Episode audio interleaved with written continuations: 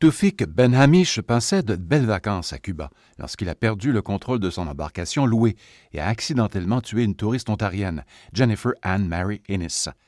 Quatorze mois plus tard, les autorités cubaines refusent de lui permettre de rentrer chez lui, à Mascouche, au Québec, même si une condamnation et une peine de quatre ans résultant de cet accident ont été annulées. C'est très difficile. La situation est très euh, compliquée en ce moment. Alors, on, essaye d'aller bien, mais c'est sûr que euh, la situation est très compliquée. Kaina Ben Saadi la femme de ce Québécois coincé à Cuba depuis 14 mois envisage d'intenter une action en justice contre le gouvernement canadien qui n'en ferait pas assez pour amener son mari chez lui. Pour l'instant, la décision a, été cassée en cours d'appel.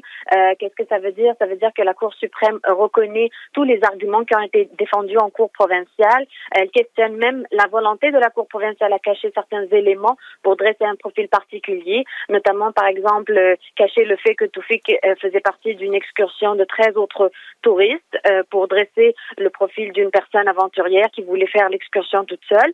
Elle énonce clairement la responsabilité d'autres personnes euh, qui n'ont pas fait leur travail et qui ont violé euh, les règles de cette excursion et ont conduit justement à cet accident et annule toute la décision et tout ce qui a été fait jusque-là. Maintenant, la Cour provinciale a retourné le dossier au procureur et la Cour provinciale nous dit d'attendre que le processus recommence à nouveau.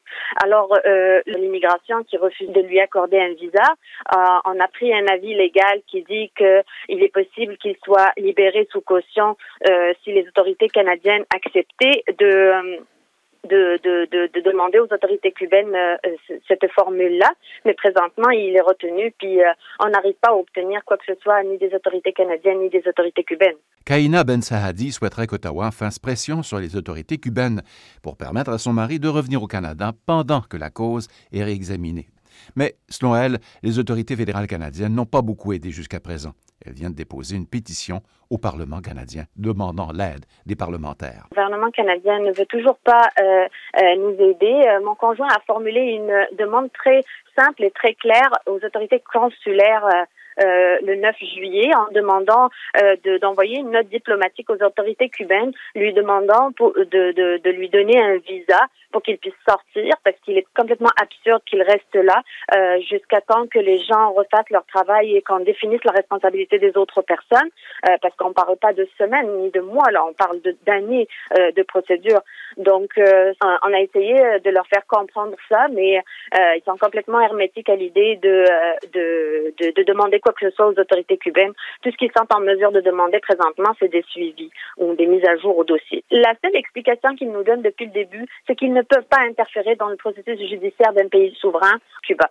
C'est, le seul argument avancé depuis le début. Euh, une petite balade en bateau qui était ouverte, pour laquelle on payait, puis on permettait aux gens de euh, voyager, de conduire ce bateau-là, qui est un bateau rapide. Euh, pas d'entraînement, pas de licence Mon client euh, s'est assis au volant, tout d'un coup, ça a décollé. L'avocat montréalais de Toufik Ben Hamish, maître Julius Gray, spécialisé dans la défense des droits de la personne, estimait récemment que dans des circonstances comparables au Canada, son client n'aurait jamais été jugé coupable. Ce n'est pas une question politique, je pense ce n'est pas non plus une question euh, euh, de corruption, c'est une question de conflit d'intérêts. Euh, je pense que c'est évident que c'est la compagnie cubaine qui offrait ce genre de, de, jeu sans entraînement, sans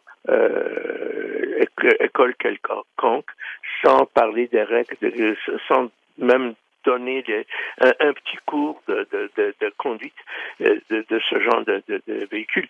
Euh, ils étaient fautifs. Maintenant, si jamais on admettait ça, euh, c'est une compagnie cubaine qui s'est responsable, donc Cuba, où les payeurs, c'est un pays d'un seul payeur, n'est-ce pas? L'État cubain euh, pourrait être responsable pour euh, une somme qui est assez vaste pour la mort d'une jeune personne. C'est donc une question de conflit d'intérêts et c'est une question où le gouvernement du Canada, jusqu'à maintenant, n'a pas voulu euh, s'immiscer en disant à mon client, à sa femme, discussion de, de comportement de tribunaux étrangers. Euh, mais malheureusement, ce n'est pas le cas. Euh, l'arrêt Kadir a bien établi que les citoyens canadiens à l'étranger ont droit à la protection. Et ici, cette protection inclut le questionnement sur la possibilité de la justice humaine cubaine de rendre justice dans un cas où il y a un conflit d'intérêts euh, flagrant. Un reportage de Radio-Canada International.